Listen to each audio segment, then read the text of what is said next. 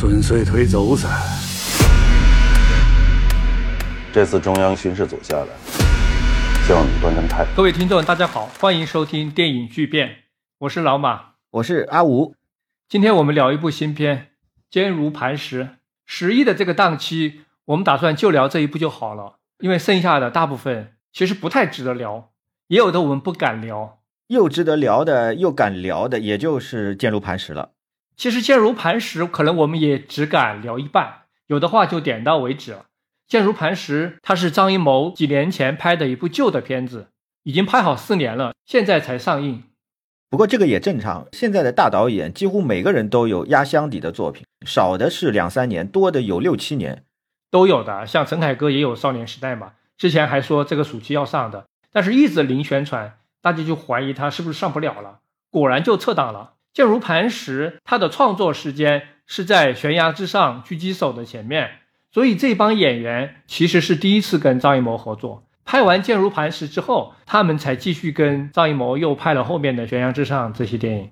反正这四年来就是各种花式的审查吧，修改补拍，情况和张艺谋之前一秒钟差不多，算是张艺谋审查比较难通过的一部作品。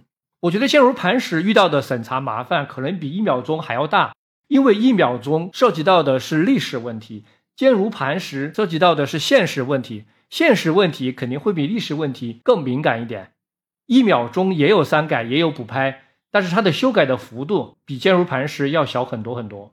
这里还有一点，而且这两部电影风格相差很大，一秒钟是艺术片拍法，《坚如磐石》是强类型片，对票房有非常大的诉求。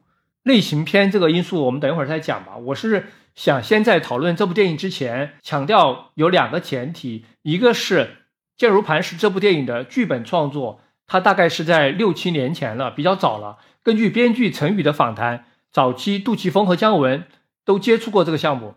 后来张艺谋开始拍，是在二零一九年开机。那个时候，《人民的名义》已经出来了，但是《狂飙》这种都还没有拍。说起来，这个题材在陈宇的剧本之前还有一个版本，就是十多年前杜琪峰去重庆准备拍当地的扫黑，但是没有拍出来。哎，这个过程网上都有啊。后来陈宇写了一个剧本。也先后接触了杜琪峰、姜文，怎么又是想到了杜琪峰？因为题材嘛，这个警匪片这个题材嘛，就你要找一个香港导演的话，就第一反应肯定杜琪峰嘛。反正都没有拍成，后来说是张艺谋一眼就看中了这个剧本，一拍即合。但反正不管哪个导演，不管什么创作思路啊，审查问题都会是这个剧本特别棘手的一个问题。那审查到底对这部电影有多大的改变？网上已经有大量的总结了，甚至于那些主创都自己出来讲过了。我们也不用再重复了，反正就是关于张国立的人物的身份，还有一些暴力血腥场景的尺度，还有于和伟和张国立的人物前史，还有一些配角可能是内奸，但是公映版都淡化了这些处理。哦，还有陈道明这个角色，我们都知道是后来审查通不过才补拍的。简单说啊，就是暴力的程度、贪污腐败的程度给降级了，正能量也强化了。我们理解这个情况。但我们还是没有办法，只能根据公映版来讨论这个电影，因为不可能根据一个大多数人都看不到、只能去脑补的版本来判断。所以我的总看法是这样：审查的修改补拍是把这部电影修改得更加像一部主旋律电影了，但是并没有改变它的表达核心，也就是他讲的东西还是那些东西，他原本应该讲的仍然没有讲啊，而且也没有改变它的品质，也就是说没有把它从一部好电影修改成了一部很差的电影。尤其是和当年的《色戒》以及《无名》的删减是没有办法比的，《色戒》性爱戏全部删掉，等于把整部电影最根本的叙事的动力给抽掉了。《无名》是正派反派都给颠倒了，那对于一部谍战片来说，这是致命打击了。坚如磐石肯定有损害，但没有那么大。我是认为整个片子叙事结构就有很大的问题，这个问题和删减没有关系啊。我先问一下老马，你觉得这个片子到底怎么样？和我的预期有非常大的落差，主要是关于编剧陈宇。我之前可能被他自己的访谈有点忽悠了。我们在第二期关于张艺谋的那一期节目里面聊到过，张艺谋就是从《坚如磐石》开始和陈宇合作的，拍完之后才有《狙击手》《满江红》。那这个合作关系使得他最近的六七年转向了一个导演风格弱化，而是更强调讲故事、更强调类型元素的创作阶段。在这个阶段，编剧陈宇的作用非常突出，所以我们不能绕开编剧陈宇来单独的讨论张艺谋的这个阶段。对我们之前总结过，张艺谋经历了一个和一流作家合作到跟职业编剧合作这样的一个怎么说呢？就合作模式的转变吧。这里面有一个非常重要的原因，是现在的电影市场环境变化很大，要保持自己不被时代淘汰，还是得票房说话。所以张艺谋在这个阶段，他开始跟陈宇频繁的合作了。那从陈宇自己还有别的一些访谈材料，就给我留下这样一个印象。嗯，他是一个很喜欢研究类型片规律。还有古典叙事规律的编剧，而且坚如磐石可能是他发挥最好的一个代表作。这个因为剧本特别强，类型化做得特别好，才被张艺谋选中了。这是我之前的一个印象啊，所以我在预期上就觉得这应该是一个剧作上超级强悍的作品。但是看完就真的觉得完全不行，不是这个样子的。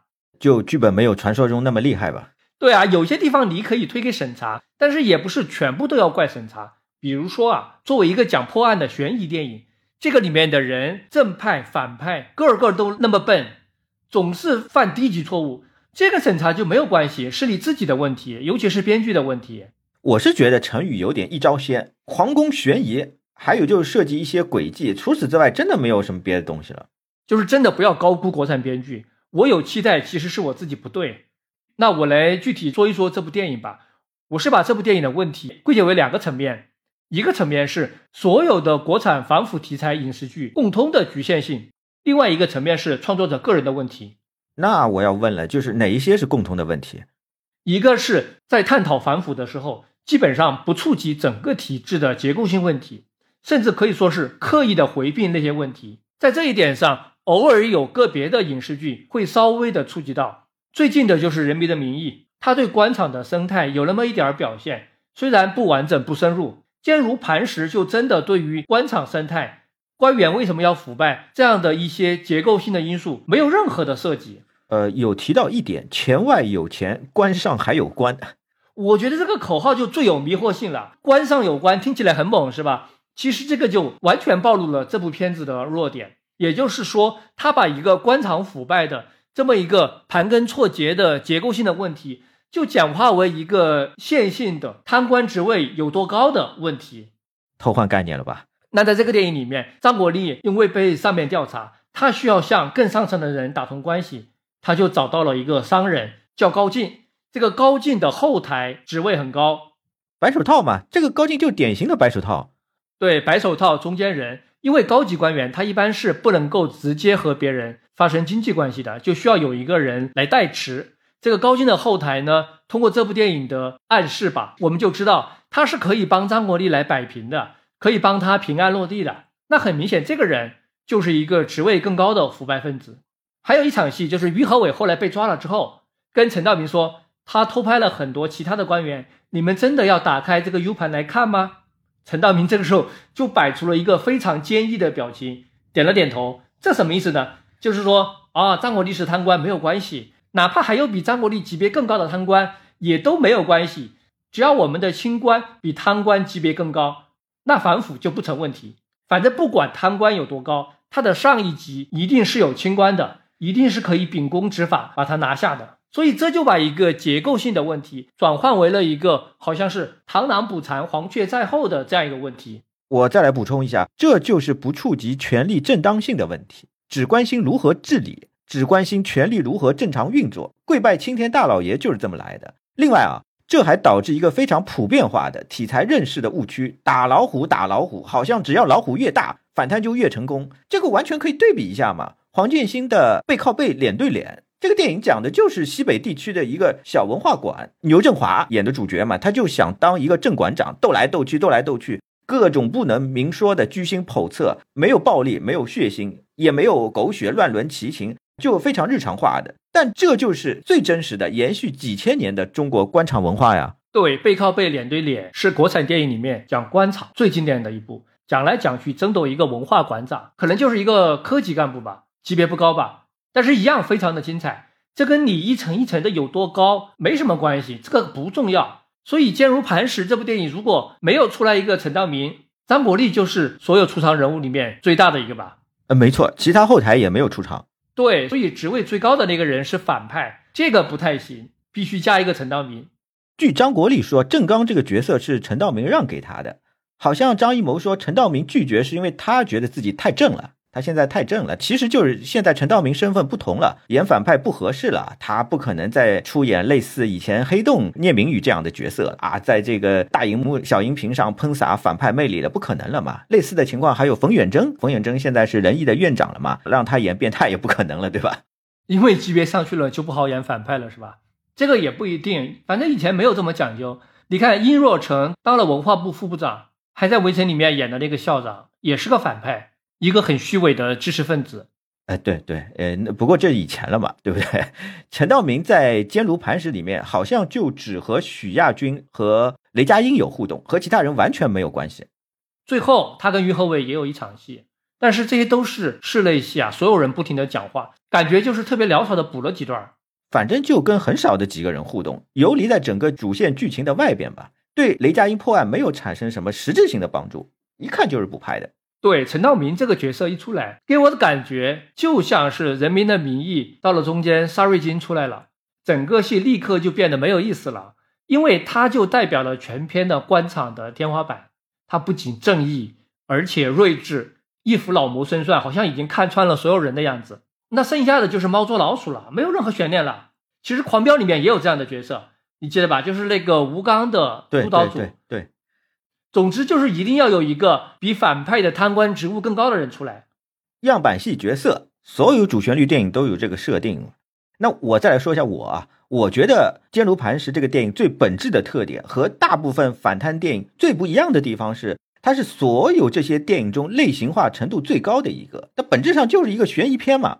这也是现阶段张艺谋想达到的一种诉求，尤其是到了高潮部分，雷佳音拿到手机之后。就整个变成了一个悬疑片，还有动作片，这是我对整部电影最不满意的地方。整个电影的结构框架其实就两大部分，都可以分成上下集了。上集是公交车爆破危机，发展到最后刘明利被人从楼上推下去挂了，就算解决了这个危机。下集是朱莉的尸体被发现后产生的危机。那我我搞不懂啊，为什么会用这样的结构啊？我们这是在看电视剧吗？而且上下集的连接方法也很奇怪，特别的突兀。特别的简单粗暴，上一个镜头刘明利被推下去，下一个镜头就是墙洞里发现了尸体，哪有这么联系的？这太不动脑子了。你这么说啊，我想到一个挺搞笑的地方，我不知道是不是他们故意这么设计的。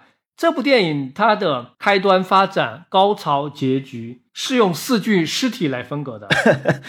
这有那么多尸体吗？有啊，开端就是王迅公交车爆炸，序幕结束，然后是刘明利摔死。然后是朱莉的尸体，最后是周冬雨被砍死，结束。好吧，你你这么说也行。我估计这个点可能一般人想不到，但我觉得啊，视觉上其实没有那么直观，是概念上的尸体，他他没有具体的拍那个尸体啊。说回悬疑片啊，我有一个特别不爽的地方是，就是搞了一个最后一刻解密啊，也可以说是最后一刻营救，经典好莱坞的拍法，搞得跟这个什么逃离德黑兰一样。谜底解开来，这个电影基本就结束了。大家都知道的希区柯克悬念电影祖师爷，对不对？他最讨厌那种谁是凶手的电影，他觉得这是最廉价的。《迷魂记》希区柯克最经典的代表作之一，对吧？这个电影距离结束还有三分之一的时候，他就主动解谜了。为什么？希区柯克的悬念叙事是与人性罪恶的主题紧紧连在一起的。当悬念推动牵动观众注意力的时候，观众是带入了罪孽的感受当中去的。那最后，雷佳音知道了自己的身世，然后呢，没有然后了，直接抓捕呗。这种反腐电影拍着拍着就变成了悬疑片，变成了动作片，这个其实是反腐题材的一个老套路。我举一个例子，你有没有看过一部小说叫《十面埋伏》？哦，我听说过，但是没有读过。这部小说是被很多人视为反腐小说里面的一部神作，高群书这些人都想改编的，说了好多年也没有拍出来。可能是因为尺度太大了吧？他的作者张平，我觉得是国内最重要的三个主旋律反腐小说的作家之一。另外两个，我想想啊，陆天明肯定算一个，还有一个是谁啊？那肯定就是周梅森嘛。而且这个张平，他当过山西省的副省长，他确实懂官场，也敢写。但是《十面埋伏》这个小说前半部分非常精彩，一到了中间，好人的这一边打通了省委书记这个环节。省委书记支持一查到底，这个小说就迅速变得不好看了。这一点看上去和古希腊戏剧常用的机械降神有点像。但要仔细想想，还有很大的不同。机械降神是各种问题矛盾解决不了了，只能天神下凡来收场。但省委书记代表的青天大老爷是家长制、父权制人格的化身啊，完全不一样，对不对？机械降神虽然被后来诟病很多，莎士比亚也用过，对不对？但有一点，这个叙事习惯导引出来的这个神学的这个思路啊。其实反映出来的这个神启是人在神的面前这种自我超越的冲动。那青天大老爷就认爹思路嘛，所以从思想层面来说，只要青天大老爷形象一出来，必然垮。对呀，所以等每个人是忠是奸搞清楚了之后，要开始解决这个反派了。这个十面埋伏的高潮部分也突然就转化成了一场追车和爆炸的戏，非常的长，发生在高速公路上面，好人在追坏人，追了好久好久。如果拍成电影，我我相信是一个很火爆的场面。这个处理方式跟坚如磐石是一模一样的。坚如磐石也是，那所有人的身份挑明之后，什么官场、什么反腐这些都先放一边，来演一场抢手机的动作戏、追逐戏，都是这样子的。那即便是这样，这场抢手机的戏拍的也实在是够差劲的，看上去是在学韩国电影斧头帮。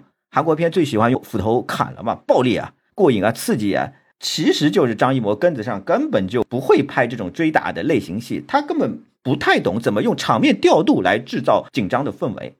确实他不会。张艺谋历史上的所有电影，我们回忆一下，好像从来都没有哪一场的动作戏，他把那个动作的节奏拍的很紧张、很抓人，好像没有吧？他有拍的很有美感的，但是抓人紧张真的没有。对，英雄和十面埋伏的部分的戏份。你要说有美感是有的，但是确实没有没有那种参与到叙事里面的紧张感、悬念感。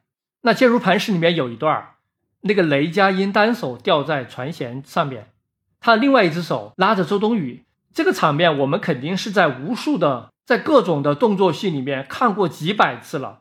首先，这个动作它就非常的不真实，一般人是做不到这样单手拉着两个人的，他一只手要承受自己加上另外一个人的体重。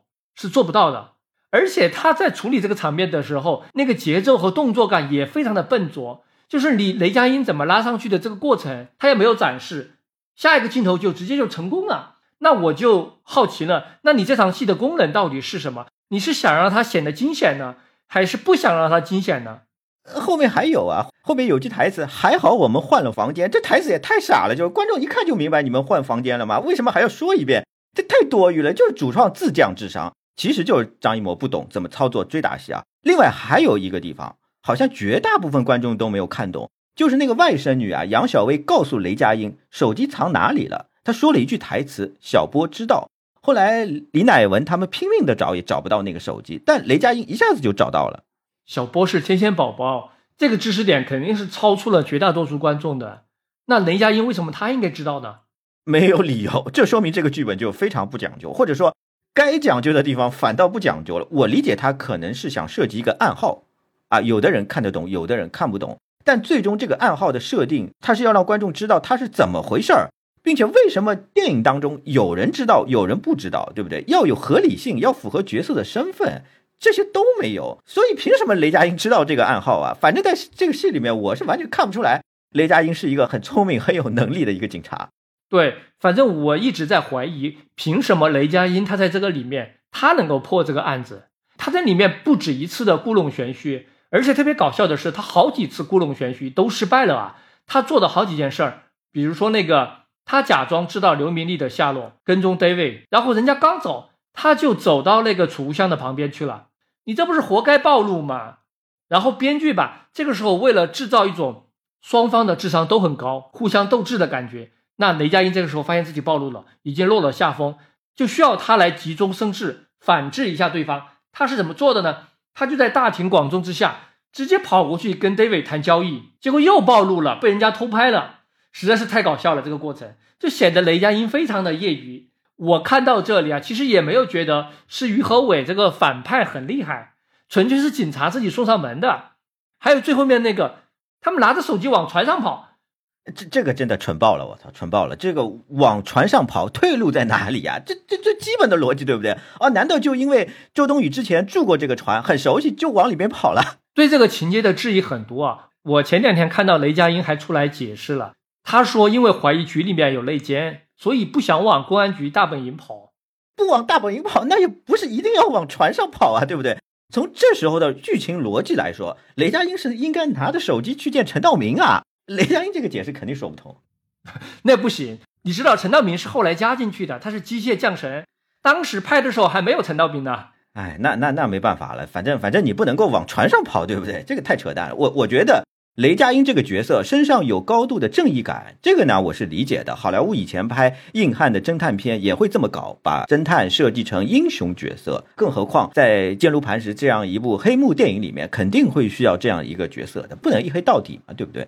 但搞得很蠢就不理解了。一般都是恐怖片才会把受害的主角设计成一个自身有缺陷、智商不够或者自作孽，这是与恐怖片通常设计的啊人性的弱点、救赎的主题有关系，都很正常，很正常的一个操作思路。我跟你说啊，为什么往船上跑，就是为了最后想拍一场封闭空间的追逐戏，作为这个电影的高潮，是一个类型片的高潮大结局的创作意图。这个意图绑架了角色的智商。说到底，这个是编剧的锅，编剧的智商上限决定了人物的智商上限。这部片后来被打回去修改，添加陈道明这个角色，说是因为正压不了弦嘛，那就是雷佳音确实压不住啊。呃，我觉得这个推论逻辑上是相当有可能的啊。我还要吐个槽，刚才说故弄玄虚嘛，其实这个故弄玄虚的地方不止雷佳音，这个片子有很多地方是故弄玄虚的。我说它的结构是上下集，就在上集快结束的时候。于和伟跟高进签字签完没有离开，张国立马上让手下定格放大。这个时候，于和伟转过头来，好像露出了一个神秘的表情。张国立马上醒悟过来了，好像发现了什么。但是这个定格放大的表情啊，我真的是看不出来，就是什么信息也没有。这种为了悬疑而悬疑的故弄玄虚，真的太低级了。你说的这个也是网上询问的人最多的一场戏，讨论半天都不知道怎么回事儿。后来我看于和伟在路演的时候。就回答了一个观众，有个观众也问了这个问题，于和伟就说，因为他的这个角色和张国立是从年轻的时候一起出来打江山的，双方都很熟悉，所以张国立看到于和伟的这个表情之后，就联想到对方在年轻的时候可能也有过这样的表情，因为他对于和伟很了解嘛，就知道他露出这个表情是要下手了。那这个回答，我觉得等于没有回答。哎，这个我都不知道怎么说了，就彻底无语了。反正这一段对观众来说绝对是无效信息，绝对是废戏，因为观众根本不知道。对啊，观众不知道你们之间的关系是什么样子的，也不知道于和伟之前露出这样的这个表情是什么意思啊。这部电影的废戏其实还不少，就是因为你没有交代清楚嘛，导致观众看不明白。呃，结果就靠路演的时候来给观众解释，这个演员在解释，那个演员在解释啊，这个你拍了个什么？那本来这些地方啊，如果是放在银河印象的犯罪电影里面拍出来，肯定就是他们最擅长的斗智戏。坚如磐石就没有斗智，只有斗蠢。里面正派反派的智商，我觉得都不够。银河印象为什么斗智戏，为什么各种诡计 trick 写的那么好，是因为集体作业、脑力风暴的结果。因为真的啊，这种戏很多时候不是说你一个编剧一个人窝在房间里面啊。能想出来的，这个真的必须集思广益啊！不断的推翻、推翻、再推翻。总之就是编剧很难创作出一个比自己更聪明的角色。还有啊，不光是剧作层面很笨拙，我特别不理解的是张艺谋这么一个成熟的导演，在一些调度技巧上也那么笨拙。我就举一个例子啊，于和伟在浴室，浴室那场戏，刺客来杀他那场戏，那场戏的调度真的是很难理解。他是从于和伟的视角拍的，切了好几次于和伟和刺客的正反打镜头，最后才跳了下来。这里就很奇怪了，反复切了好几次啊，好像是为了制造一步步推进，呃，一种更强的悬念效果。但问题是，这里需要的难道不是惊奇效果吗？如果是从刺客的视点拍，突然于和伟从天而降，来一个惊奇的效果，把他们击杀，这才显示出黑帮老大的果敢和算计嘛。那从这场戏也可以看出来，张艺谋这一次啊，对于悬疑效果的痴迷，是真的为了悬疑而悬疑，完全不考虑悬疑叙事和角色塑造的关系，这些真的是和审查没有关系。刚才说了半天雷佳音很弱，其实这里面作为反派老大于和伟也挺弱的，他没什么证据就跑去把女婿 David 杀掉了，还是亲自下手。哦，我感觉这里倒是有一个角色的设计在里面的。于和伟一开始是打算放逐大卫的，你你去洛杉矶吧，对吧？放逐了，但马上遭遇了暗杀。女儿女婿是他的软肋，女婿还是他的接班人，他没有想到被背叛了，那肯定是重大打击嘛。这个时候他就没有心思再猜到底谁是凶手了，已经失控了嘛，精神失控了，非但杀，还要亲自上阵杀。所以这个设计，我觉得是反映了人性的弱点，或者说丰富了这个反派重感情的一面。但他就是判断失误了呀。作为一个老大，怎么这么鲁莽？我觉得这里的编剧痕迹非常重，就是编剧想写他被误导了。因为这里于和伟是判断是女婿来暗杀他的，他的证据是房卡，但是房卡并不是只有女婿一个人能接触到的。就正常人在这个时候，当你需要杀一个人的时候，起码你会用排除法把每个可能接触到房卡的人都想一遍，对不对？但是于和伟这里就没有，为什么没有？其实是因为编剧不想提前把田雨也有可能是内奸这个可能性告诉观众，如果观众知道了。后面真相暴露的时候，他就会失去那种意外的冲击感。所以我觉得这又是为了编剧意图牺牲了角色的智商。哦，那我觉得于和伟睡觉之前随机选房卡，哎，这个倒是呃有点意思的一个剧情设计啊，表现这个人物多疑，没有安全感。这个我也同意。还有就是啊，我在想，就是于和伟杀了女婿之后，张国立为什么要提醒他，你女婿可能是冤枉的？你身边有别的人可能想害你，结果田宇果然是张国立派去的内奸。那张国立为什么要提醒于和伟呢？你提醒之后，田宇再下手不就困难了吗？当然，他这个提醒其实没有发生什么作用啊。田宇下手的时候还是没有遇到什么困难。反正田宇是内奸，前面是有伏笔的，就是于和伟让女婿做接班人，田宇突然说了一通。啊，什么当年打天下的棒棒团队五人组啊，另外四个都不在了，现在就剩下他了，他也支持大卫接班啊。这一段非常的此地无银三百两。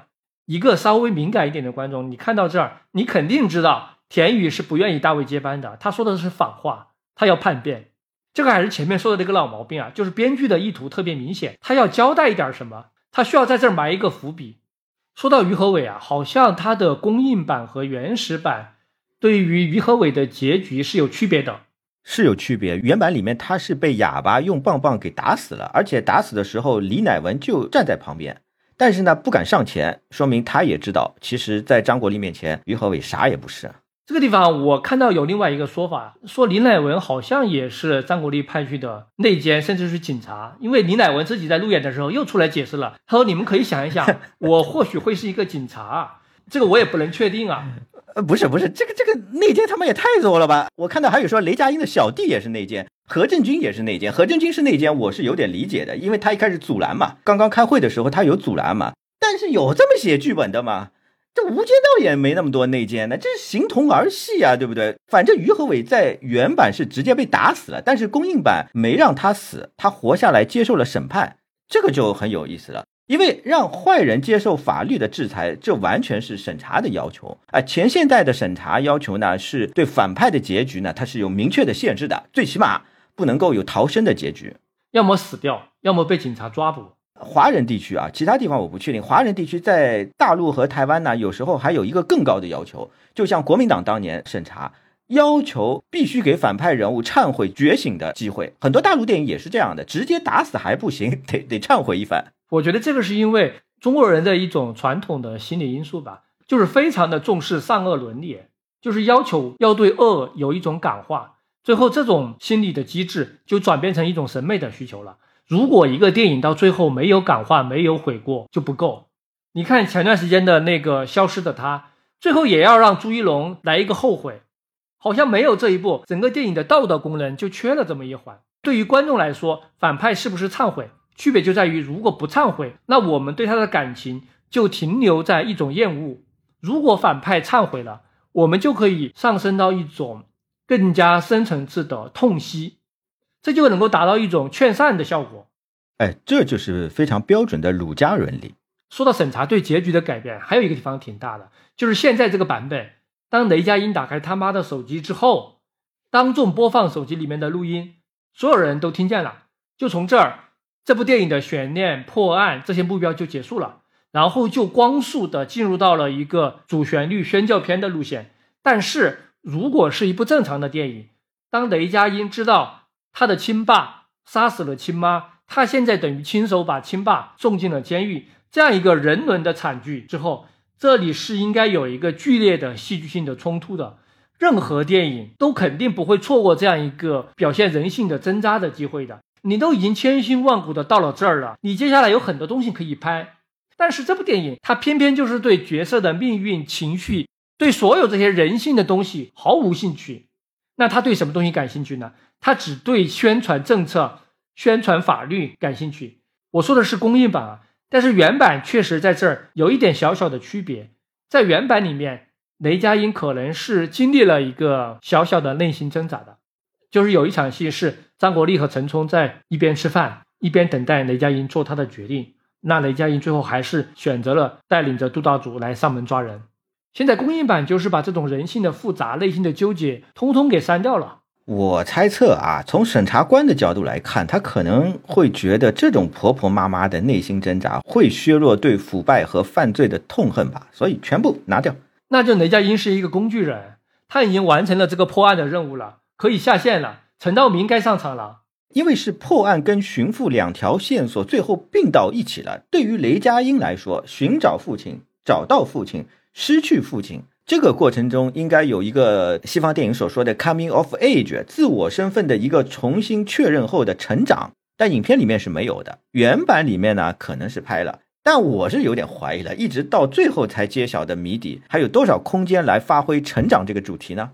没有空间了。最后总结起来就是：好人必须坚定，坏人必须忏悔。对，必须这样。这个就是主旋律电影的前提，只有这样才更有教育意义。教育意义是摆在最前面的。哦，针对这个坏人忏悔这点，其实剧作还是另外做了一点文章的，就是于和伟的女儿生孩子那场戏，一边生孩子。一边指挥手下去抢手机，高潮戏嘛，善恶交织啊，是这个用意，对不对？这个很老套啊，很做作啊，这个戏绝对拍了八百遍了吧？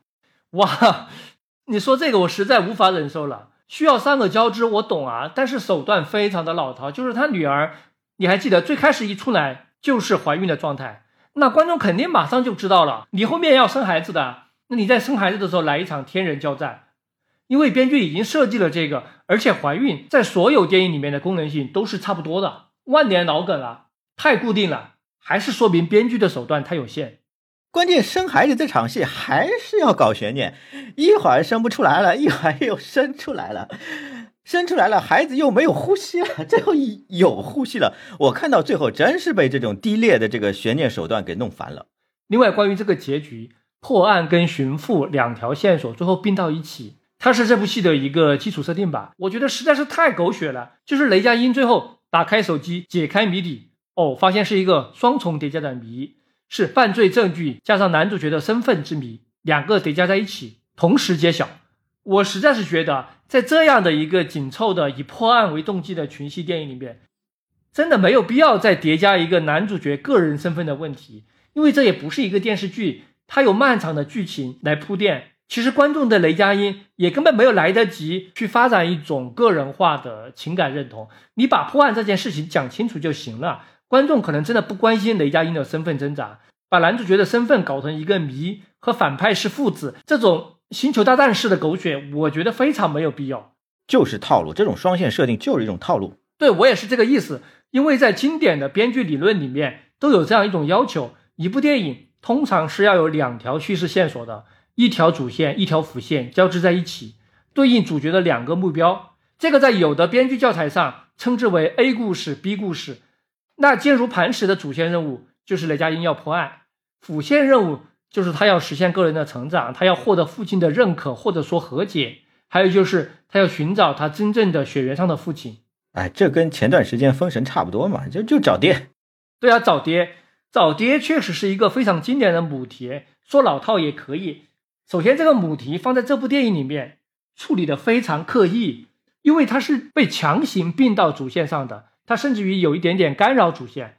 另外就是雷佳音在这部电影里面看上去快四十岁了吧，他已经当了科长了，那三十几岁肯定有了。以他身上的这种年龄感，你让他来承担这么一个寻求父亲认可的母题，我就有一种这个角色长不大的感觉，撒娇的感觉，就好像他精神上还没有断奶。我有这种感觉。至少是选角有问题。如果不是雷佳音，是一个看上去二十岁出头的年轻人，就稍微好一点。另外啊，我觉得整部电影剧作上有一个最致命的一个问题，就是类型化没有问题，但类型必须和主题有个结合。杜琪峰的黑社会也是类型片拍法，他讲的东西是非常深刻的啊，这个主题非常宏大啊，他是类型片拍法。第一集就是一个夺宝片。抢龙头棍，龙头棍就代表了权力，和影片的这个讨论的这个权力的主题是非常非常吻合的。坚如磐石，玄之又玄，折腾了半天的这个谜底就是罪犯是谁，犯罪证据啊，雷佳音的身份，这不搞笑吗？真正值得大家去关心的东西，他不关心；但是一些狗血的、没有任何悬念的事情，他特别来劲。对对对啊，吐槽了很多啊，我想换一个角度啊，稍微展开一下。评价坚如磐石啊，我觉得可以参照一下这个西方的一些政治黑幕电影。六七十年代，希腊裔的法国导演科斯塔加夫拉斯，还有意大利的导演弗朗切斯科罗西就拍了不少这类的电影。从剧情冲突和人物设置来看，坚如磐石是非常像罗西的《城市上空的手》，黑帮、政客、金融家三角纠缠，真的是非常非常像。当然呢，客观的说，张艺谋不可能按这个路子拍《城市上空的手》是新现实主义的拍法，用纪实性的方法来展现啊。他这个电影拍了城市房屋垮塌的那个惨象，哎，你就感觉好像是新闻报道的这种感觉嘛。整个权钱交易的过程大曝光，不留一点情面，最后是无解的结局。这个如果是在中国的话，审查上也不允许。哎，对，这个真的是。那类型一点的路子呢，就是《唐人街》那种。七零年代唐人街那种侦探调查，黑幕慢慢的揭开，基本上这么一个架构。但是呢，唐人街有一点很特殊，杰克尼克尔森扮演的私家侦探，这个私家侦探已经不是那种传统的英雄式的硬汉侦探了，他讲黄色笑话，鼻子被人割破，很狼狈，最后的结局也是无能为力，被整个腐败体系给打败了。坚如磐石也是侦探调查模式，但雷佳音是绝对正义的代表，最后战胜了腐败系统。但是我觉得坚如磐石是有一点像唐人街的，当然他们的基调肯定不一样。最容易联想到唐人街的点肯定是乱伦了。可以确定，原版里面张国立和外甥女杨小薇的关系就是亲人关系，张国立就是把姨妈和外甥女一起上了，而且姨妈和外甥女是同一个女演员演的，这更加强化了乱伦的关系。姨妈和外甥女用同一个演员，其实挺牵强的，我估计很多观众又看懵了。但是这个地方需要他们高度相似，才能让陈冲产生那种激动的反应。现在公映版把情人关系改掉之后，陈冲的反应，说实话有点太夸张了。这个时候只能用原版的设定，才能解释陈冲一定要杀死这个外甥女的反应。唐人街的乱伦大家都知道的，唐纳威女主角嘛，那句最著名的台词：“凯瑟琳，她是我女儿，又是我妹妹。”而且乱伦是唐人街整部电影从上到下啊腐败系统的一部分。坚如磐石，从这个角度来看呢，确实有所对应啊，系统性的腐败和乱伦。呃，从形式上来说，唐人街是用无处不在的水的意象来展示系统性的腐败，连尼克尔森说话的时候身旁都有饮水机。坚如磐石是用色彩，霓虹色彩来与之对应，但还是那句话，剧作的完整性差很远。因为唐人街是著名的剧作范本，陈宇是教编剧的，我觉得他稍微模仿一下非常合理啊。而且我们这么分析下来，我就觉得他的剧本确实是有一些学院里面的匠气的。说难听点，甚至是一种有点生硬的学生气的模仿。他应该是研究过很多编剧教科书，照着编剧教科书写剧本肯定是有问题的。我也读过好几遍麦基那本故事，实际上这本书是逆向思维，只能够告诉你编剧的时候不要犯哪些错误，这点他写的非常到位。但是他没有正向的教你怎么写出一个好剧本来，这个真的是没有的。但是有一说一啊，同样作为悬疑片的剧本，后来的这个《满江红》就比这个好不少，有进步的。另外就是雷佳音和张国立的这种父子关系，还有一个非常重要的来源，就是我们在第二期讲过的，他是第五代导演的终极命题，就是弑父或者说刺秦，杀掉一个父权的军权的上位者。第五代，尤其是张艺谋、陈凯歌。拍了大量的包含弑父情节的故事，有区别。第五代之前的电影反抗的是一个抽象的家长制的父权，一个广义的独裁者。那像这次这样，父亲是一个具体的罪犯，大义灭亲。第五代还没有拍过，这一次是先寻找父亲，找到之后再亲自送走他。寻父和弑父合而为一。父亲这个形象对第五代张艺谋他们来说实在是太沉重了，渴望有一个父亲，但又不能承认这个父亲，还得灭掉他，这个沉重的包袱，那是什么时候放下来的呢？是后来拍的《满江红》。对，是《满江红》，是《满江红》，这个也可以看出来，张艺谋是一个漫长的一个过程当中才调整过来。这个调整的心态是很明显的。我们第二期聊过《满江红》的特点，这是一个强类型加巧妙输送意识形态的电影。强类型是说这个悬疑剧本杀和不断的反转，意识形态的部分呢，表面是爱国，但实际是说不杀了，也就是放弃暴力革命，反过来是要启蒙，要把理念传播出去啊，采用改良。改革的这个办法对比下来，就坚如磐石，是真的没有找到这个方法。强类型还是有一个不太成功的悬疑片，但是意识形态这一块，张艺谋和陈宇这次是没有想出来特别的办法，能够规避审查啊，能够巧妙的展示、巧妙的表达结构性的腐败，或者说是展示一种中国式的政治文化、官商文化，没有文化的展示，这个电影是没有的。所以这是一部空心电影，一个不太成功的悬疑片的外壳，你打开它之后。它的里面是没有东西的，是空的。还有一点我要强调一下，《满江红》其实是一部不怎么需要塑造人物的电影。狙击手是主旋律电影，我就不说了。坚如磐石就暴露出编剧塑造人物能力的这个弱点来，因为这部电影是非常非常需要塑造人物的，它非常需要人物的一个复杂度、性格的这样的一个内心的那种深度，尤其是在群戏当中塑造人物。我觉得这部电影的演员还是挺好的。但是是一种小品式的好，他们在单独的一场戏、两场戏里面是有一定的魅力和气场的，但是整个电影下来就是没有塑造出完整的人物，这也不能怪演员，剧本就是这么写的。嗯，有几个演员是真的不行，主要是三个角色：大卫、于和伟的女儿，还有杨小薇刚才说的外甥女。简单说呢，就是这三个演员长得都太路人了。演大卫的孙艺洲算一个明星，但其实我之前不太认识他。孙艺洲好一点吧，但问题是和他对戏的演员都是老戏骨啊，我就感觉他有点吃力。像是公交车爆炸戏，对吧？开场的时候，公交车爆炸戏就那么一场戏，影片还是用了王迅这样经验丰富的这个熟脸嘛。于和伟女婿的戏份还是挺多的，那比孙艺洲段位更高的演员肯定有嘛，我就有点不明白为什么选他。反正我感觉他气场不行。因为之前不熟，我昨天还查了一下，他主要是演电视剧比较多，演电影很少，所以在大荧幕上你看他的话，就会有一点怯场。杨小薇呢？杨小薇是一会儿长发，一会儿盘起来，都给我看晕了。这到底是不是同一个人呢？脸记不住。于和伟女儿的气质是实在是不像在法国尼斯举办这个钢琴独奏会的。演于和伟女儿的这个演员好像挺神秘的，你在网上查不到关于她的任何资料。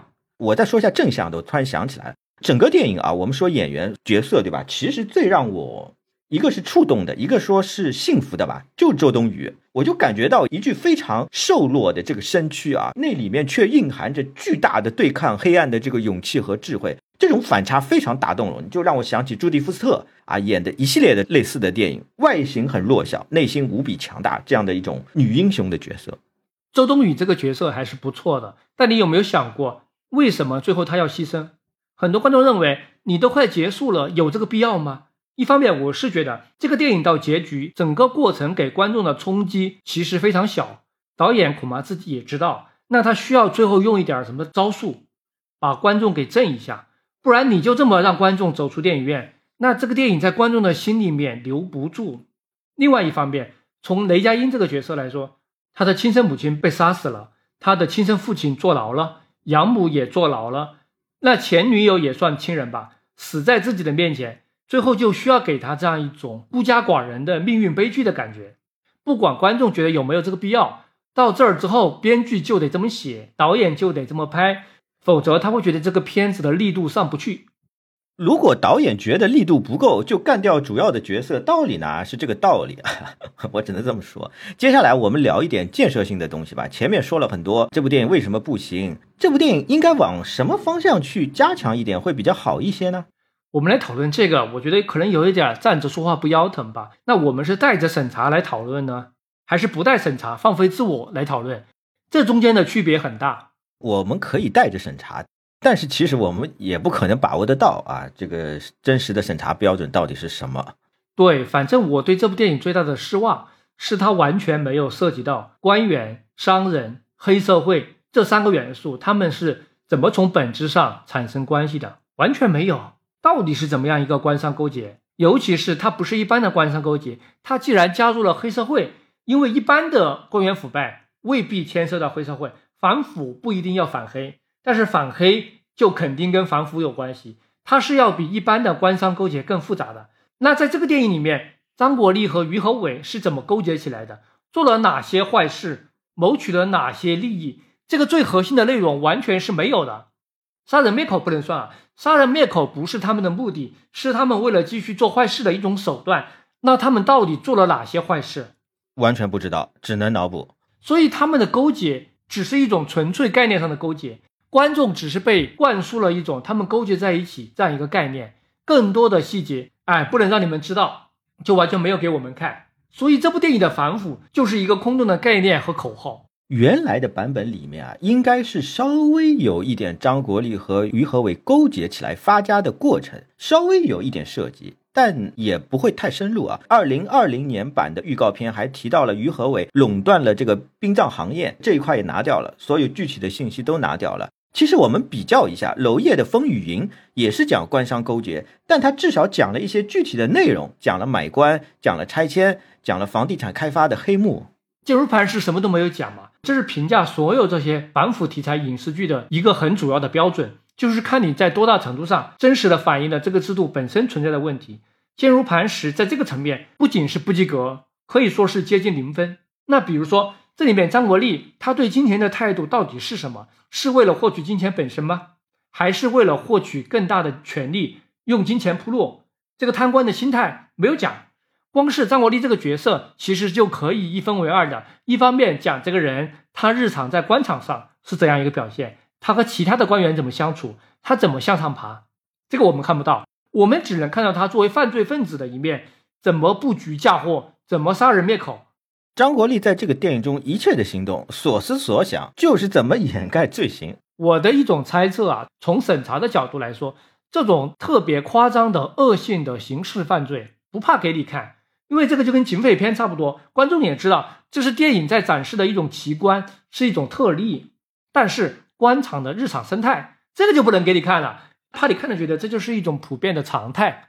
你这个思路我能理解，但是我认为啊。原版也不可能多少深入，为什么呢？因为这和剧作结构是矛盾的。剧作是最后时刻解密张国立的犯罪程度啊，如果前面就开始表现他的各种手段、各种阴暗面，那解密的效果肯定就大打折扣了嘛。这和整个剧作的悬疑效果是逆反的。所以从根子上来说，影片就对为什么会腐败这件事没有兴趣，他只是感兴趣腐败到什么程度。但其实呢，官商勾结的本质。编剧导演也不是完全没有想过，这部戏里面有一句台词，四个字是往那个方向去的，但后来也是虚晃一枪。你说的是陈冲的“士农工商”吧？对，陈冲这句台词是有意义的，意思就是商人你的社会地位就是最低的，哪怕你有钱，在我们当官的眼里什么都不是。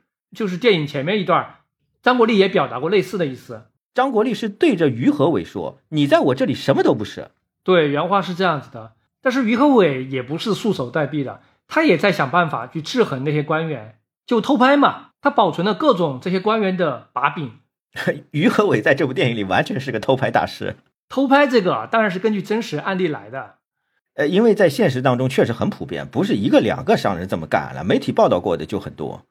不过我觉得整部电影下来，偷拍这个手段有点用了太多次了，就觉得他好像也没有什么别的办法。或者说编剧也没有什么别的办法，哎，这个有可能真的不是编剧没办法，这就是现实当中就真的没办法，正常途径没有办法对官员去制衡啊。这涉及到的关键是人事权在哪里，官员是怎么任命的？人事权来自于上面，但这个就跟西方完全不一样了。西方官员的人事更替是另外一种规则。我觉得这个问题挺关键啊，我们再展开一下啊。说到士农工商，这里我想延伸一下，士农工商是中国历史的传统。西方不是这样的。西方资本主义之所以能发展起来，是因为他们的王室从十五、十六世纪开始就推行重商主义，接着资本主义迅速发展，发展起来之后，资产阶级和王权也有冲突、有对抗，就引发了资产阶级革命。但是双方经过革命和战争，最终又在新的共同的利益的基础之上达成了妥协。之所以会这样，也是因为西方国家的王权一直是受到各种制约的，什么教会、贵族、法律都构成对他的一种制约。国王不是想怎么样就怎么样的，但是在东方国家，皇权就接近于一种绝对的权利。呃，这一点呢，这个问题呢，在中国学术界是有一点争议的，尤其是钱穆当年提出来皇权和相权的博弈理论之后，争议就更加大，一直在吵。钱穆认为，明代以前的中国社会很难算皇权专制啊，他是认为有相权在那里制约，明代开始才是真正的专制。那对钱穆的这套理论持最反对意见的呢是萧公权，我也不太同意。萧公权的观点是，皇权君主专制政体需要同时满足两个条件：一个是和众人治理的明治政体相对照，只要大权属于一个人就是专制；第二个是和法治政府相对照，只要大权不受法律限制就是专制。萧公权认为，帝制中国两千年就是皇权君主专制。他认为，就是像这个钱穆说的那样啊，因为不是所有事都是皇帝一个人说了算，所以就不是专制。那这个世界上就没有专制了。纳粹德国也不是所有事情都是希特勒一个人说了算的，对不对？这是实际上是一个执行的问题。我是同意萧公权的观点的。钱穆呢，对中国文化怀有他自己所说的温情与敬意，所以很多时候呢，是这个立场说了算的。钱穆就是看到近代以来中国落后了。很多人觉得西方样样比中国强，所以他站出来说，其实中国的历史传统也不是你们想的那么差，甚至它还是最有优越性的，这是他的一个基本立场。但是还是我前面说的，就是很明确的一点是，西方社会在它现代化的过程当中，民间的工商业力量能够起到比较主导性的作用，而且这种工商业的主导性作用是影响到了社会的方方面面，包括了法律的这个质变。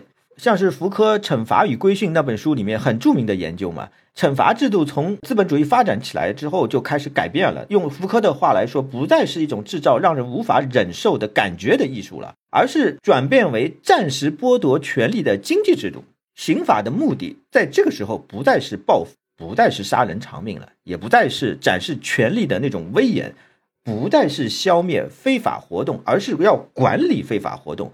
维持社会经济文化活动的这个正常的运转，所以，所以，所以，资本主义发展起来会一发不可收拾，到最后扩张到真正的全球化嘛？那整个西方社会彻底现代化了以后，左派知识分子就开始不断的反思资本的问题，后来还有殖民的问题，这个思路是没有问题的，因为西方资本主义一切社会问题的症结，确确实实是资本的问题，确实是资本控制了很多东西。但是中国的传统是反过来的，你说士农工商嘛，中国的问题从来不是资本的问题，那中国历史上也完全没有重商主义的意识，一直是严重的官本位社会，官和商经常是严重对立的，所以几千年来商业发展非常缓慢，一直就是小农经济的循环嘛，直到晚清民间的商业才可以说有所发展，这个时候对中国的现代化的进程起到了一定的作用，但是这个过程当中。他也没有占到主导性的力量，起主导性力量的还是政府。余英时先生啊，余英时是这个钱穆的大弟子啊，他对这个问题呢非常有研究。他其实稍微有一点不同的看法。余英时是认为明清时代这种状况是有所改变的。他主要依据一个呢是王阳明的那句话，叫“四民异业而同道”。四民就士农工商。异业呢？异就是相异的异，四民异业而同道，也就是说，士农工商大家是平等的，一个水平线上的。还有呢，余英时是辨析了大量的商人的墓志铭，他最后的结论就是，明清时代出现了世商合流，甚至弃鲁从商的这么一个状况。明朝的那个小说《三言二拍》里面就有很多故事，反映的就是你说的这种情况。哎，对，旧小说是一个很好的。研究呃社会的一个样本嘛，发生这个改变了，有两个原因，一个是人口大量的增长，到了明清的时候，中国的人口到了差不多一亿，那就需要商业的发展了。还有一个是商人的成功对于士大夫是极大的一个诱惑。但不管怎么样，余英时说了那么多，他最终的结论也是承认，秦汉之后一直到十六世纪，商人始终是四民之末啊，就是士农工商最后的。明清出现的这种情况，只能算是松动。不能算扭转乾坤。余英时也承认，到了十九世纪以后，商人是四民之末的这个传统偏见依然存在。士农工商的这个等级结构，不管是早期的洋务运动，还是到后面的国民政府，再到新中国之后，某种程度上，它一直可以说延续到了上世纪的八十年代吧，都是这个。所以，中国社会的这个现代化进程一直以来都是自上而下由政府在推动的，不是由商业力量和资本主义去推动的。这个就决定了，在中国官和商的地位和西方资本主义社会基本上是颠倒过来的。对，而且特别重要的是什么呢？中国的现代化是一种被迫的现代化，船坚炮利，两次鸦片战争、甲午海战、八国联军，满清政权输的底裤都快没有了。那为了生存，只能搞各种改革了。这种改革就决定了主动权一直是被牢牢掌控在政府手中的，民间社会力量一直处于被动的从属的地位，造成的后果是国家政府并不对经济发展承担责任。他又没法动员社会力量进行改革，所以很多时候权力都是用在政治集团的对抗，官方用各种铺天盖地的宣传，造成了一种虚假的现代化效果。对商业的看法，因为在儒家传统的理念里面，从明清以来是发展出来了一种所谓的经世致用的精神，这个里面的核心是强调利和义的关系，义利之辩是儒家思想最重要的命题之一。朱熹甚至说：“义利之说，乃儒者第一义啊，就是最重要了。这件事情，义利。商人做生意的时候，他要赚钱的时候，他还要想这个义利之辩，他还要想这件事情正当不正当。就是我赚钱的时候，对呀，就是随时要用一个道德的标准去评估商人对利润的追逐。这个就跟西方资本主义社会马克思韦伯总结的来源于新教伦理的资本主义精神相差非常大。”韦伯总结的资本主义精神就是鼓励资本积累，鼓励社会再生产。这个精神的根源是来自于新教的观念。韦伯有一个核心的观点是说，新教伦理冲破了血缘民族的纽带，造成了一个信仰的共同体。那儒教系统的本质还是血缘共同体。传统中国不存在真正的现代社团，中国人的共同行为受亲缘关系影响太大了。包括帮会、秘密社团啊，这种犯罪组织嘛，那他都已经犯罪组织了，他遵循的还是儒教的伦理，他入会的时候还是要歃血为盟，还是要强调血缘的结盟，这个太保守了，对不对？新教伦理是将一切都转化为理性的企业、纯客观的商务关系，用法律和契约来对它约束，那这个就和传统中国人的经济观念相差太大了。扩展来说，这个其实是整个东亚的问题。我就想到《失之愈合》最近几年的电影的主题嘛，它就是在表现怎么看待非血缘共同体，小偷家族嘛，最典型的嘛，他是明确意识到这个问题了。刚才讲西方的观念绕了一大圈儿，其实我是想引入一点对西方同类电影的比较。你之前也提到了罗西和加夫拉斯，还有唐人街，他们在涉及到商人、黑帮、政客之间的关系的时候，我们就能从中看到。商人、黑帮好像是可以在一定程度上操纵政客的，或者参与到政治里面。比如，我再举几个例子，在《教父二》里面有个参议员敲诈迈克尔，迈克尔就布了一个局，他拿住了参议员的把柄，就把这个局面反过来了。还有爱尔兰人，这个里面的工会是黑白通吃的，他可以收买法官、收买陪审团，拿工会的资金给黑手党放贷。美国往事里面，黑帮分子洗白之后。他可以直接去当部长，因为西方国家走邪路，搞的是选举政治，金钱力量是比较容易参与到里面的。这在中国完全就是另外一种情况。在中国大陆啊，四九年以后确实是不存在非常严密的黑社会组织，只是一些具备黑社会性质的小团伙，组织水平还是在比较低的层面。所以中国的刑法是区分黑社会性质的组织和黑社会组织，有点绕，这是有道理的。在国外和港澳台地区是没有这种区分的，就是黑社会组织。刑法里面规定的黑社会组织，指定的就是境外的黑社会组织，什么三三合会啊这种，还有日本的山口组啊，是这种。所以在今天的中国大陆，犯罪组织或者说商人要干预到体制的运行，确实是相对少见，尤其是比较高的层次是不太可能的。商人和腐败官员之间的关系，不过是一个工具性的被利用的这样的一个关系。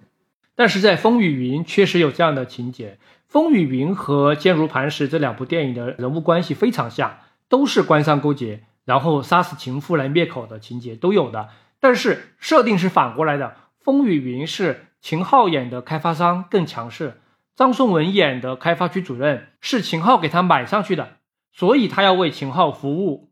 呃，从尺度来说，《风雨云》肯定比《坚如磐石》大。他讲了一个超出常规的官商勾结的这样的一个故事，就是官员为商人服务，这个突破性比较大。但是呢，这里有一个特殊的情况啊，广东很特殊，因为广东很有可能是中国大陆所有地区里面政府最弱势的。包括江浙这种地方，经济很发达的地方，都是政府主动出击啊，用非常低廉的价格征收农民的土地，完成拆迁，搞新的工业开发区，吸引港商、台资、新加坡商人过来。江浙地区是这个思路，但广东不是这么搞的。广东是民营经济就非常发达，就业机会很多，老百姓有钱，政府不强势。《风雨云》里面也拍了，对不对？城中村的问题嘛，当地的市政建设是很不行的。我今年去过一次汕头嘛。我就发现了，当地政府是这两年才刚刚想起来把高架给搞起来嘛，所以在这样的一个情况下，会出现官员为商人服务，这个在中国来说是非常特殊的一个情况。所以坚如磐石，它在展示中国特色的这种官商结构，或者加一个官商黑这三者的结构的上面是没有任何贡献的。放到国产的反腐题材影视剧里边，它都算不上什么。说到这里，我们可以后面来聊一下。中国的反腐反黑题材影视剧是怎么样的一个发展情况？坚如磐石在里面大概是什么位置？呃，我首先想到的是说，反腐影视剧其实也是中国特色，其他国家也有讲反腐反黑的，意大利拍了很多，贝罗齐奥拍了很多，但和我们国家两回事情。我们的反腐影视剧其实是主旋律影视剧的一部分，它主要是由官方来操作的。要搞清楚反腐的影视剧。它从根本上是正向的，不是揭露向的。严格意义上的反腐电影电视剧是从九十年代开始出现的，不过它在八十年代有一个前身，是当时有一小批反官僚主义的影视剧。中央电视台在一九八六年的时候就播过一个希波克拉底誓言，是批判医疗系统里面的官僚主义作风的。还有太原电视台拍过一部根据柯云路小说改编的《星星》。是讲政府内部的改革，也包含了一小部分反腐的内容。因为当时官方还没有怎么大张旗鼓的讲反腐这件事儿，所以这方面的影视剧没有在八十年代发展成为一个专门的题材。所以真正的反腐题材电影最早是一九九二年拍的那一部，叫《新中国第一大案》，是五十年代刘青山、张子善的案子。我上小学的时候，学校还组织我们到电影院看了。你当时看了吗？哦，这个片子好像应该没有看，一点印象都没有。我就记得我们当时学校组织看的主旋律电影，好像反腐电影一部都没有的。也是因为这方面的电影数量上确实不多。反正是从九十年代开始，反腐这个话题就越来越热门了。因为当时官方也承认反腐是关系到改革开放的前途的，所以这也是借古讽今嘛，拍了这样一部电影。但是总结起来，反腐电影其实拍的很少，这一块的战场主要是在电视剧。有一个原因，呃，九零年代中国电影走下坡路了嘛？我们之前聊过很多，电视剧成为了当时最重要的大众媒体。对，第一部反腐主题的电视剧是一九九五年的《苍天在上》，陆天明编剧，当时的收视率高达百分之四十。从这部剧开始，反腐剧进入了一个十年的高潮发展期。不过呢，早期的反腐剧，它的创作观念还是比较低级的，讲的就是要人治啊，要呼唤上层的领导。你们要清明廉洁，腐败的现象讲是讲到了，但是这些官员为什么腐败？他们腐败的时候心理是怎么回事儿？体制的原因是怎么回事儿？都是涉及不到的。差不多过了五年左右，这个变化出现在两千年前后，出现了一部电影《生死抉择》。从这个开始，反腐的影视剧开始变得比之前要深入了。呃，这肯定有特殊的历史原因，是有。这里有一个背景，就是一九九八年。中央开了一次非常重要的要加大反腐力度的会议，反腐影视剧就是在这个背景下被鼓励起来的。哦，我想起来了，就那次会议，老朱嘛，老朱讲了那个生平第一金句：我准备了一百口棺材，九十九口给贪官，一口留给自己。对，在这个背景下，生死抉择就出来了。它确实是一个里程碑。直到今天，我觉得它有好多方面都没有被超越。你看，从官员的级别上，他的反派是省委副书记。现在大多数反腐剧到这儿也基本上就到顶了，讲官场的运作，他也拍了腐败分子的个人动机、心理活动，他甚至也拍到了正面人物的犹豫和动摇，所以他的片名叫抉择嘛。不管你觉得他的犹豫动摇是真实的还是走过场，但他是有的，说明他是允许正派人物去动摇的。如果拿坚如磐石来对比一下，就发现这些东西他都没有。那段时期的影视剧也有涉及到黑社会的，主要是几部电视剧《黑洞》《大雪无痕》这样的。纠正一下，是黑社会性质的组织啊。就《黑洞》还有《黑冰》这两部剧，最大的特点是陈道明和王志文把反派演的是真的太过火了。反派太火也是后来要控制涉案剧的原因之一。还有一部我记得是《红色康乃馨》，它也讲到了腐败的成因，就展现了一个人是怎么从好人堕落到一个腐败分子的，对人性的复杂还是有一定探讨的。大雪无痕也很重要，它对职工下岗、国企改革、官场斗争、官商勾结这些都是有表现的，也算是触及到了一些体制的问题。而且这部剧里面的大反派。正好就是《坚如磐石》里面演公安局那个队长的何振军演的。哎，那陈道明、徐亚军也是啊。就《坚如磐石》等于是一个反腐剧反派熟脸大集合了。对，这到底是巧合还是故意的，真不好说。反正就是本世纪的前几年这段时期吧，出了很多比较重要的代表作。比较有意思的就是那个时候，陆天明和陆川这两个父子，他们倒是包办了好几部爆款反腐剧，尤其是陆天明嘛。当然，这两个人也有区别。陆天明他是对体制问题讲的比较深入，那陆川讲黑社会，他的观赏性和类型元素比较强。为什么在二零零几年是一个反腐反黑剧的高峰？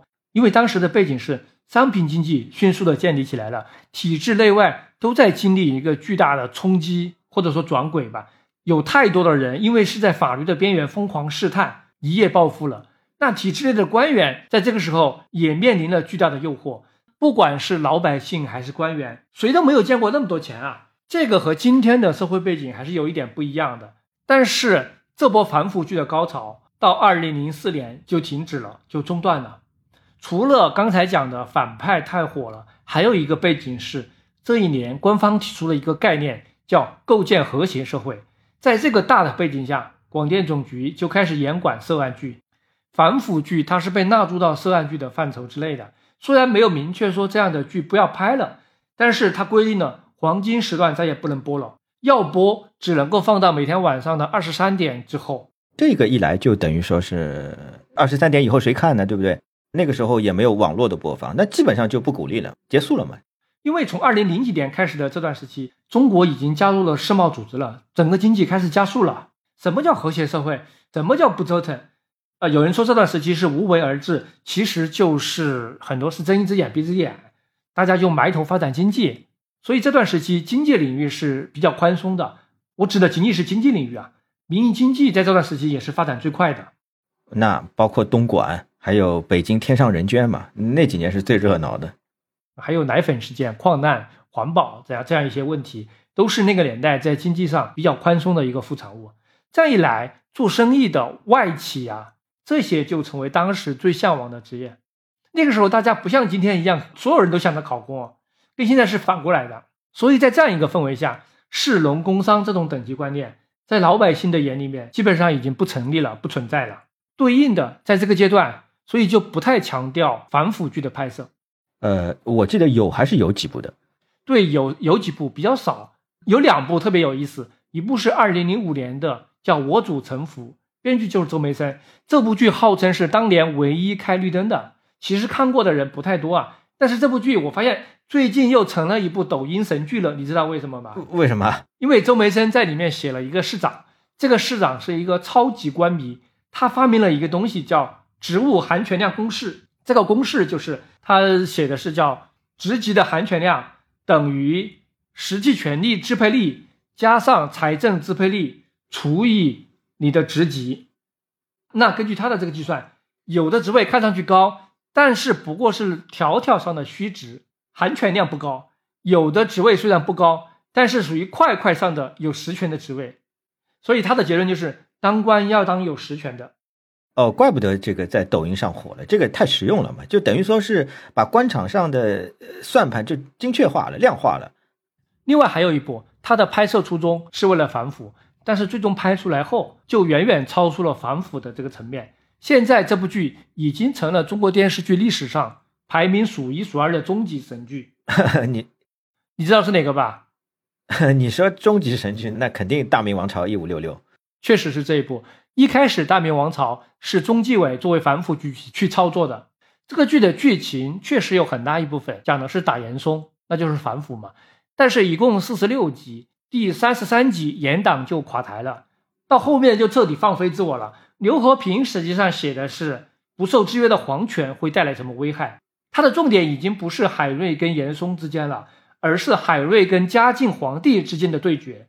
到后面嘉靖也说了。严嵩其实只是他用来制约清流的，严嵩倒了，他就直接面对清流的监督，他也很不爽，所以他之前要容忍严嵩。那为什么大明王朝成了神剧呢？他就是因为把这个封建皇权体系之下，皇帝、官员、知识分子之间的一种互相制约讲出来了。如果他的利益仅仅是当初为了反腐的话，他的地位肯定是不够高的，肯定不会成为今天的这样一种神剧。仅仅反腐这个创作的出发点，它是有天生的缺陷的。懂的都懂，反腐剧并不是真正的批判立场，反腐剧是为了帮忙观众看完要觉得反腐之后这个世界是变好了，而不是觉得这个世界很糟糕。这个一定要搞清楚。那当下反腐剧创作的空间这几年又出现了改善，众所周知，是因为到了二零一四年，我们知道新一轮的风向又来了。呃，对。新一轮又来了，我觉得这里啊，大家可以感受一下，我们国家每隔一段时间就要强调这个，这里面是不是有什么周期性的规律？规律就是山西人说的“面多了加水，水多了加面”，这个就意会吧。那在这个新的周期里面，也就是二零一四年之后，反腐剧开始解禁了，总局的电视剧司就专门强调了，这个以后反腐剧和涉案剧要区别对待，以前这两种是混在一起的，都不提倡。现在是把反腐剧这一块先解放了，这就是周梅生后来开始写《人民的名义》的大背景。哦，我想起来，说到二零一四啊，我想起来了，香港有一个反贪电影的系列，就是林德禄的《反贪风暴》系列。这个系列的第一部是二零一四年在大陆公映的，正好对应了这个老马你刚才讲的这个大背景啊。这套系列后来拍了五部，第四部在大陆卖了八个亿啊，非常惊人。但这个系列基本上是个警匪片，它不涉及权力斗争，因为也没啥好斗的。当年港英政权七七年的时候吧，差不多那个时候成立这个廉政公署，就是一锤子买卖，既往不咎，以前的算了。所以反一次基本就结束了。从此之后，香港就正式的步入了现代法治社会。反贪风暴是非常纯粹的警匪类型片，只不过是把一般警匪片里面的刑事犯罪。替换成了经济犯罪加刑事犯罪，稍微增加了一点创意。国内这几年，呃，比较重要的反贪剧就是《人民的名义》和今年的《狂飙》吧。对，《人民的名义》是有一定的突破，它也探讨了腐败成因，也探讨了官员的人性，也稍微展示了展示了一点儿官场和政治环境的复杂，就回到了二零零几年的那个时候的反腐剧的路数，甚至里面隐隐约约的出现了一个副国级的反派。这个是以前没有过的，但是没有出场，而且必须是退居二线的副国级才能够当反派。狂飙跟人民的名义比的话，讲官场的部分肯定要弱一些的。但是狂飙有一个特点，是他非常详细的写了一个反派黑化的过程。应该说这个地方他超越了人民的名义。单从这一点来讲的话，他在内地的反腐或者反黑的所有的这些影视剧里面，应该是一个高峰。我说，仅仅是讲反派黑化这个角度啊，这样比较起来，坚如磐石对于反派的塑造，对于制度环境的描写就非常非常弱了。即便跟今天这样的环境下的一些代表作去比，也是没有办法去比的。我们刚才聊了那么多，啊，这期节目最后我还是想聊几句张艺谋，再聊几句马后炮。因为现在来看，虽然坚如磐石上映的时间是比较晚的，但实际上是张艺谋再次强力转身，开启个人新时代。新征程的第一部电影，我们重新复盘的话，会发现实际上张艺谋在离开张伟平之后，也就是在本世纪一零年代是比较平淡的，很多尝试并没有达到预期的目标。金陵十三钗是给二张时代画了一个句号，然后他歇了三年，歇了三年之后，他是想借《归来》这样的文革题材重新冲击戛纳主竞赛，哎，失败了。呃，当时只进了非竞赛。后来，长城的初衷呢是想拍一部全球化的好莱坞巨制，啊，输得一塌糊涂。也就是一秒钟勉强还可以。但时代变化很快啊！张艺谋的第一个十年，九十年代，他是华语艺术片的领潮人物；第二个十年，也就是本世纪的前十年，他启动了中国式的大片。到了他个人的第三个十年，也就是二零一零年代，是中国电影产业狂飙突进的年代。一部电影可以有三十亿、四十亿、五十亿票房的年代，张艺谋是缺席的，边缘化了。包括陈凯歌，那时候我们都觉得第五代这波人的时代已经过去了。哎，但确实现在来看，哦，不是这样子的，他们又回来了。因为张艺谋迅速改变自己，在进入个人第四个十年之后，他选择了强类型化电影这条路，他以前是没有试过的。既然这个时代的主流是产业是票房，那张艺谋不是一个甘于当时代边缘人物的人吗？和张伟平一起搞大片的年代，虽然那些电影票房很高，但类型化程度是很低的。都是靠场面、靠制作水平来提升商业维度。影片自身是缺乏类型感的。这个我们之前总结过，那个时候的中式大片等于大导演加大题材加大场面，但是这并不等于是真正符合商业电影法则的类型电影。所以张艺谋最终选择了陈宇这样一位非常强调类型叙事的职业编剧。我们这期播客哈。虽然批评了那么多这个坚如磐石，但实际上这是张艺谋和陈宇两个人第一次合作的作品。啊，考虑到特殊的题材，考虑到第一次合作出现了这么多问题，不能说可以原谅，但是可以理解。毕竟张艺谋自己对类型叙事从来都不熟，陈宇实际上又是一位一招鲜的编剧。还有啊，我觉得这两个人第一次合作之所以会选择冲击力那么强的题材，和时代也有关系。剧本是二零一七年写的。一八年筹备，一九年七月份拍完的。我们上一次聊《罗曼蒂克消亡史》的时候谈到过这一点。审查尺度在一八一九这两年有巨大的变化，他们两个人是正好赶上了这个时代的节点。这个时间点很关键，很多电影都是之前没问题，之后就不行了。我们之前讲过很多次的陈冲的《英格历史》是最好的例子。所以坚如磐石之后，张艺谋拍的全部都是主旋律题材。但是也都是类型化元素很突出的，所以票房其实都还可以，也就是所谓的新主流电影嘛。对，新主流，包括《满江红》，表面上也是一部爱国主旋律电影嘛。但从《满江红》来看，局面已经有很大的改观了。张艺谋规避了自己的一些缺陷，成功的在商业审查、意识形态的博弈当中达到了一个平衡。这一点我们之前已经聊过很多了。《满江红》真的非常关键，我知道很多人不喜欢《满江红》。不喜欢不要紧，但是如果不把《满江红》搞明白，是没有办法理解清楚这个时代的中国电影和张艺谋的。《满江红》是一个最好的样本。接下来，张艺谋下一部作品《第二十条》也基本上已经拍完了，不过编剧已经不是陈宇了，换人了，换成了李萌，也是一位类型片编剧。作品有大鹏演的《铤而走险》，段奕宏演的《引爆者》。看来张艺谋就是。接下去就是往类型片导演的路子走了。说到这个第二十条，他之前是叫正当防卫，是最高检参与的项目。说它是主旋律应该也没有问题。剧情其实也能猜到，大概就是有一个案子，可能警方要定他是故意伤害，但是检察院认为哦，他属于正当防卫，最后可能就没有起诉吧。这个电影可能跟那个之前很轰动的昆山龙哥案不一定有关系啊，但是从社会观念的发展来看，肯定还是受到了一些影响。不过当时的昆山龙哥案是在公安这个环节就直接定了正当防卫，还没有进入到检察院起诉的环节。哦，这个第二十条肯定是主旋律电影。首先是昆山龙哥案影响很大，后续是在二零二零年，呃，两高一部，也就是公检法出台了一个非常正式的。关于正当防卫的指导意见，这个指导意见扭转了之前对正当防卫的认定啊。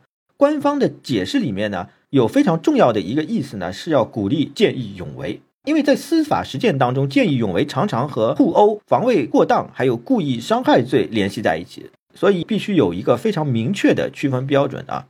我觉得啊，我个人觉得啊，这个指导意见本身是没有问题的，匡扶正义嘛，广大人民群众也欢迎啊。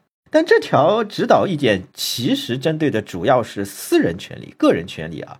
司法实践当中，争议双方主要是私人个体，所以改起来是比较容易的。民间真正呼声最大的，包括罗翔也一直呼唤的，其实是涉及到公权力滥用啊，俗称口袋罪的寻衅滋事罪，这个改起来就很难啦。张艺谋肯定是不会拍寻衅滋事罪的，他正当防卫本身就涉及到复仇，涉及到正义啊，很有戏剧性，很有这个话题性嘛。我感觉棘手的地方是如何避免仅仅拍成一部纯普法的宣传片，这点是很重要的。其实避免成为一个普法宣传片，张艺谋是有经验的。秋菊打官司他已经干过了。对对，秋菊打官司他操作的不错啊。这张艺谋不是第一次拍法律题材，主要呢这部片子是最高检出的，肯定要突出检察官。最高法其实也有影视中心，但在电影电视剧这一块，最高检就突出很多。检察系统的影视剧这几年是比较突出的，最有名的就是《人民的名义》。对对，呃，我再接着说张艺谋啊。如果大环境、小环境不出什么大的意外，张艺谋只要他身体条件还可以，身体条件允许，我觉得他是肯定会一直拍下去的，也有能力拍下去。他很可能像伊斯特伍德啊，像日本的山田洋次导演那样拍到九十多岁啊。以前的中国电影环境呢，不可能有这样的人，个人能力再强也不行。大陆的第五代导演是第一次有这样的机会。你看第四代的导演都早就退休了。还有，我想到一个词叫与时俱进啊，这个词最近十年不讲了，为什么不讲呢？大家都懂。当时这个意识形态出来，与时俱进这个意识形态出来，肯定是因为整个社会、整个主流意识形态不与时俱进了，所以才号召嘛。凡是没有的东西才号召嘛，基本上都是这样的。那张艺谋一直以来就是与时俱进啊。现在我们这个时代最大的焦虑是内卷。李佳琦那句有没有好好工作的质问，是李佳琦个人本能的生理反应。也是内卷时代的必然结果。内卷的另一面是躺平。伍佰开演唱会，自己没有机会唱歌，现在成为了一个热梗，就是因为他居然可以躺平。其他歌手开演唱会都累个半死，要么躺平，要么内卷，好像总得选一个。哎，对。关于张艺谋，我该说的，我们在前一期和这一期都说过了，好像已经说的差不多了。但是呢，我个人还是有一个小感慨，可以补充一下啊。与时俱进，确确实实是支撑张艺谋前进的重要动力。那还有非常重要的一点，他确确实实很喜欢拍电影。我们看到这次那个幕后花絮里面，张国立出来讲张艺谋的时候，张国立就讲了这点：导演真的非常喜欢拍电影。张艺谋对造型、对色彩有极大的兴趣，也有能力。这一点呢，确实是也被证明了。现在的电影环境呢，这个表达的空间还是有的。那你比方说像黄建新这样的导演，他的兴奋点就不在造型视觉，他是对某种思想文化很有批判式表达的那种冲动嘛？那黄建新很早就觉得这个没法搞了嘛，对不对？那就主动退出来。我也理解，我个人呢现在就越来越觉得呢，一个人如果恰好某方面呢有巨大的兴趣，同时恰好也有这份能力，还有可以发挥这个能力的平台配合，就不应该退缩，就应该要表达。这才是人生在世的最好证明。那这么想了之后，内卷啊、躺平啊这些词就跟自己没关系了。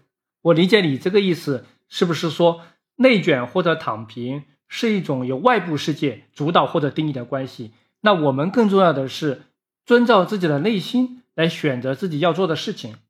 差不多是这个意思吧？那我又想到了第二期聊张艺谋的时候，对他也做过一些总结和评价。我这里想重新捋一下。那我就觉得张艺谋真的就是这个时代最有代表性的一个艺术家。一方面，他从来不会故意去对抗一个时代的大的潮流，拍艺术片、拍大片，现在拍主旋律都没有问题。现在都强调票房，那他就拍类型片，这个就是你说的与时俱进。他很坦然地接受时代的变化，但是呢，他也不像有的导演就完全的闭着眼睛随波逐流。你你说的是谁呢？不用特指，有很多。那你会想到谁？我只能说，有的人吧，当年骂的那么狠，对天对地的，时代一变，立刻怂了，缩头乌龟，你好我好大家好，这还不够啊，把以前说过的话全部收回来啊，说那些都错了啊，成了以前的自己最讨厌的人。我可以理解陈丹青那种自由派，好吧，时代变了，那我就只聊艺术吧，艺术也确实是我的本行，我搞搞普及启蒙的工作也可以。但有的人真的是欺世盗名的混子。占了好几个时代的红利，左右逢源。你说的这种人其实也是社会的主流啊。但是张艺谋是这样，你把他卷到这个浪潮里面，他会一直把头探在外面，东看看西看看，他观察这股潮流往哪边去，他观察周围的人。所以到了七十岁之后，我们确实是能发现，张艺谋现在的每一部新片都还在尝试他以前没有做过的类型或者题材。比如说下一步是关于法律的，那如果没有好奇心，他是不会这么干的。那他肯定就持续的去拍最赚钱的那种电影了。他不是这样的人。我们这期聊下来，那到底是在否定张艺谋，还是在肯定张艺谋？我觉得是这样。如果听众听完我们的节目，觉得把一个人或者一件事情搞清楚了，或者他得到了一个简单清晰的判断，那我觉得这好像有问题。因为世界上的大多数事情不是这样子的。我希望听众听完会觉得，哦，这件事情比我原先想的更复杂，我还要不断的再想一想，看是不是能得到一个结论吧。好吧，那这一期就到这里了，再见吧。结束之前和大家介绍一下，我们电影巨变目前已经在小宇宙平台开通了打赏的功能。如果你非常认可我们的节目，可以支持一下，给我们一些继续做好内容的动力。谢谢。再送你四个字：是能工商，明白吗？这水可深了，可得想好了。钱买有钱。关上还有关。